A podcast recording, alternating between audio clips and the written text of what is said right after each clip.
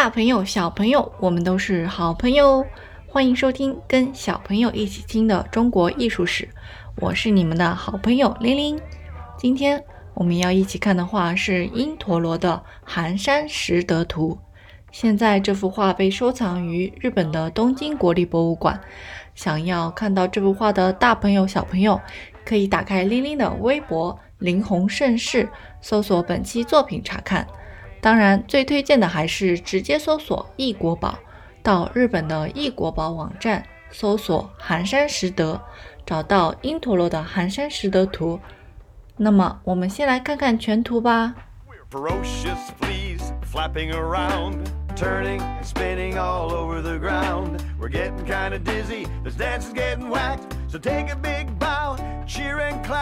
画面右侧有两个人坐在一棵大树下。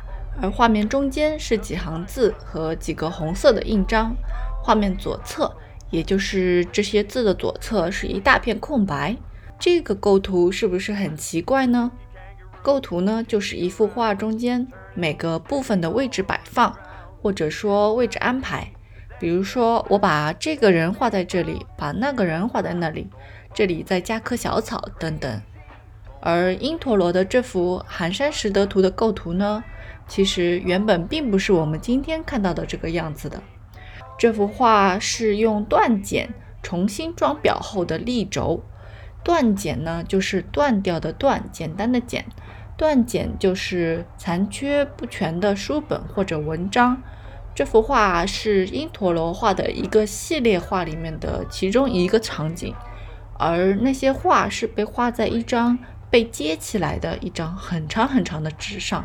就好像我们的第三期和第五期看过的横卷一样，有的学者认为这幅《寒山拾得图》可能是最后一页，你们觉得呢？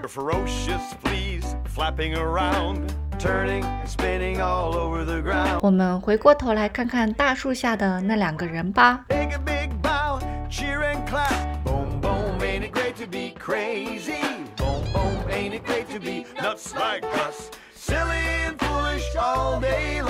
大树下有两个爆炸头的人对坐着，这种像爆炸头一样的凌乱蓬松的头发呢，是这幅画的画家因陀罗他特别的有代表性的一种画法。他画的人的头发或者胡须很多都是用这种画法的。那么我们先来看看画面右边的那个人吧，他背靠着大树。盘腿坐在树下，但是左腿是立起来的，还可以看见他光着左脚丫。他的左手伸向前方，左手的手指在指向着什么，而他的眼睛看着左边的那个人。虽然他的脸上被画了很多条线条，看上去皱皱巴巴的，但是可以看出他在张大嘴巴，哈哈大笑。我们再来看左边的那个人。他盘腿对坐在刚才的那个人的前面，他们两个相视而笑。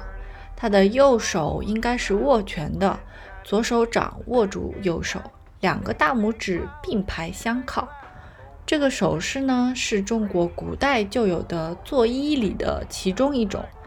大家经常看到的呢，是电视剧里的大侠，右手握拳，左手掌靠在右手上，我们后会有期那种。那个呢叫做抱拳礼，但是这幅画里的这种呢是平常老百姓用的一种作揖礼，叫拱手礼，是中国古代打招呼的一种方式。平常打招呼的时候，你也可以试试这个，应该很酷哦。不过记得男生是左手握住右拳，女生是右手握住左拳哦，不要搞错了哦。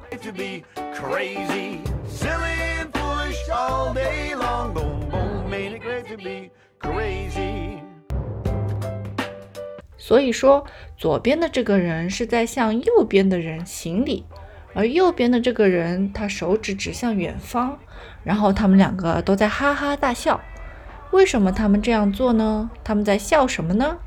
我们来通过画里的这些字来解读一下吧。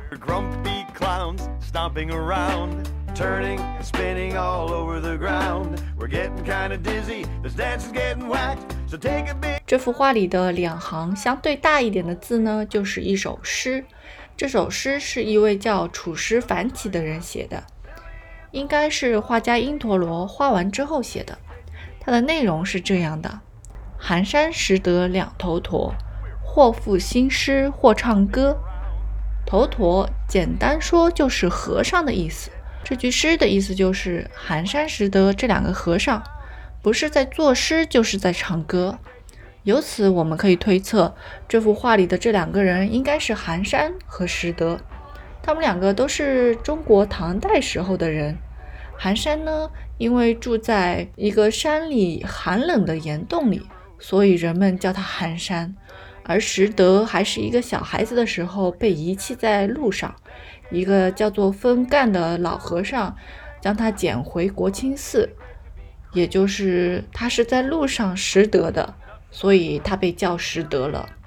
那么小朋友，你们知道自己的名字是什么意思吗？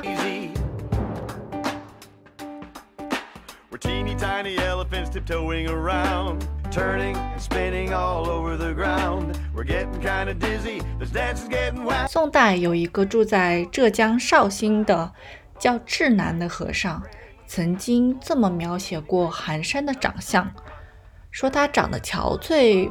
穿着破破烂烂的布制的短衣，戴着桦树的皮做的帽子。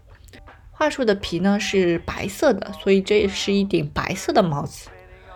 然后他还穿着木屐，所以大多数的画家在画寒山的时候呢，都会按照智南的这个描述来画。另外还会画他拿着一卷书的样子，是因为传说他是一位诗人，还出过一本诗集呢。而关于拾得呢，会画他拿着一把扫帚的样子，是因为他是国清寺里面负责打扫的一个僧人。这幅画里的这两个人的脸上被画了很多条线，看上去皱皱巴巴的，的确有点憔悴的样子。而他们的衣服的线条用了很多很粗的线，看上去也是有点破破烂烂的。但是这里没有树皮做的帽子和木屐。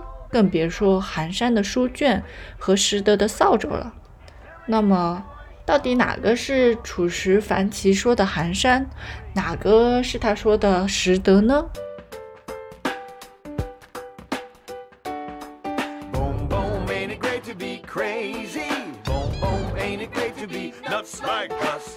我们还是分不清，对不对？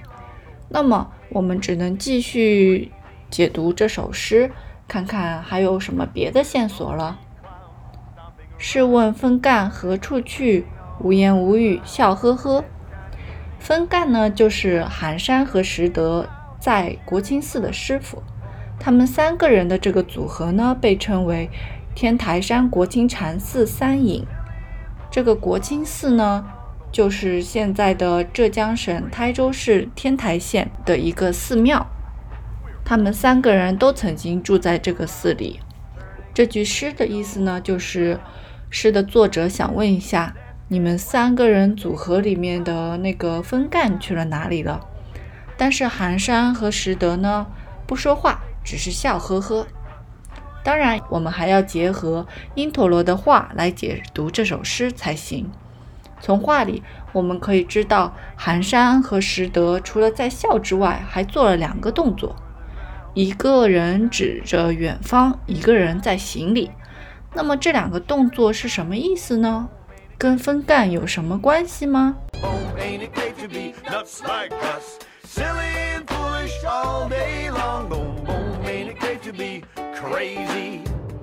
这里必须要讲一个背景小故事。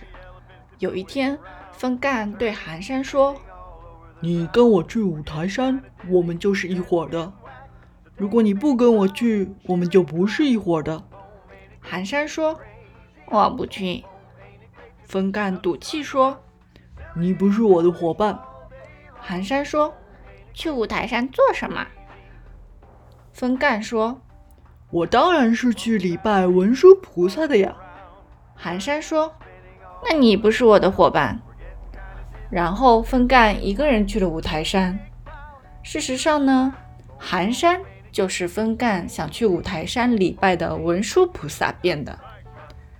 那么我们再回过头来看看这幅画里的这两个人，右边的人指着远方，左边的人在向右边的人行礼，然后他们还互相看着对方，忍不住的哈哈大笑。结合刚才的故事，这个画面应该是右边的人，也就是文殊菩萨的化身寒山，指着远方，告诉我们分干去远方了。而左边的石德做了一个礼拜寒山的动作，也就是暗示着分干去五台山礼拜文殊菩萨了。至于他们两个笑呵呵的样子呢，就是他们在校分干的修行不够，没有看出寒山它就是文殊菩萨变的这件事情。这下你们明白了吗？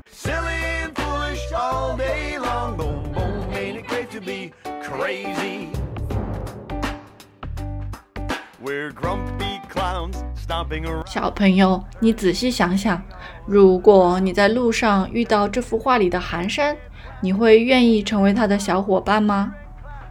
你看他穿的，嗯，破破烂烂的，还光着脚丫子，怎么样呢？那么，如果玲玲告诉你，传说寒山写下了很多很多诗。那些诗里啊，都蕴含了很多道理和深刻的感悟，而且这些诗在古代的时候就被传到了日本，现在还被翻译成了英文，得到了很多人的喜爱。这样的话，你愿意吗？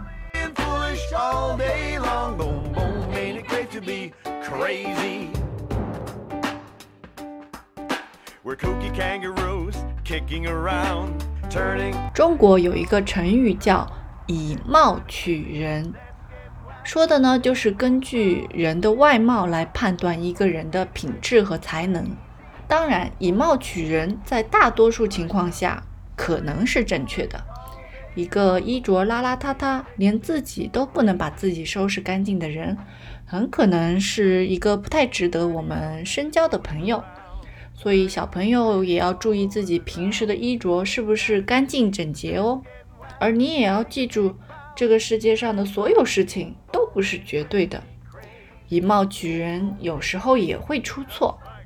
所以中国古人还总结了一句话叫“人不可貌相”，说的就是不能只根据人的外表相貌来判断一个人。就像画里的寒山。他可能是一个很有学识的诗人，还可能是文殊菩萨变的。所以我们可以以貌取人，但是有时候要注意人不可貌相，也就是说不能只根据相貌和外表来判断这个人。Turning and spinning all over the ground, we're getting kind of dizzy. This dad's getting whacked, so take a big bow. 最后老规矩，一个小挑战。这幅画里面有很大一块的画纸是后来修补上去的，大概呢，在画面中间这个位置吧。虽然这位文物修复师的技术真的很高超，但是琳琳相信你们都是最棒的小侦探。去找一找吧。我们下期再见。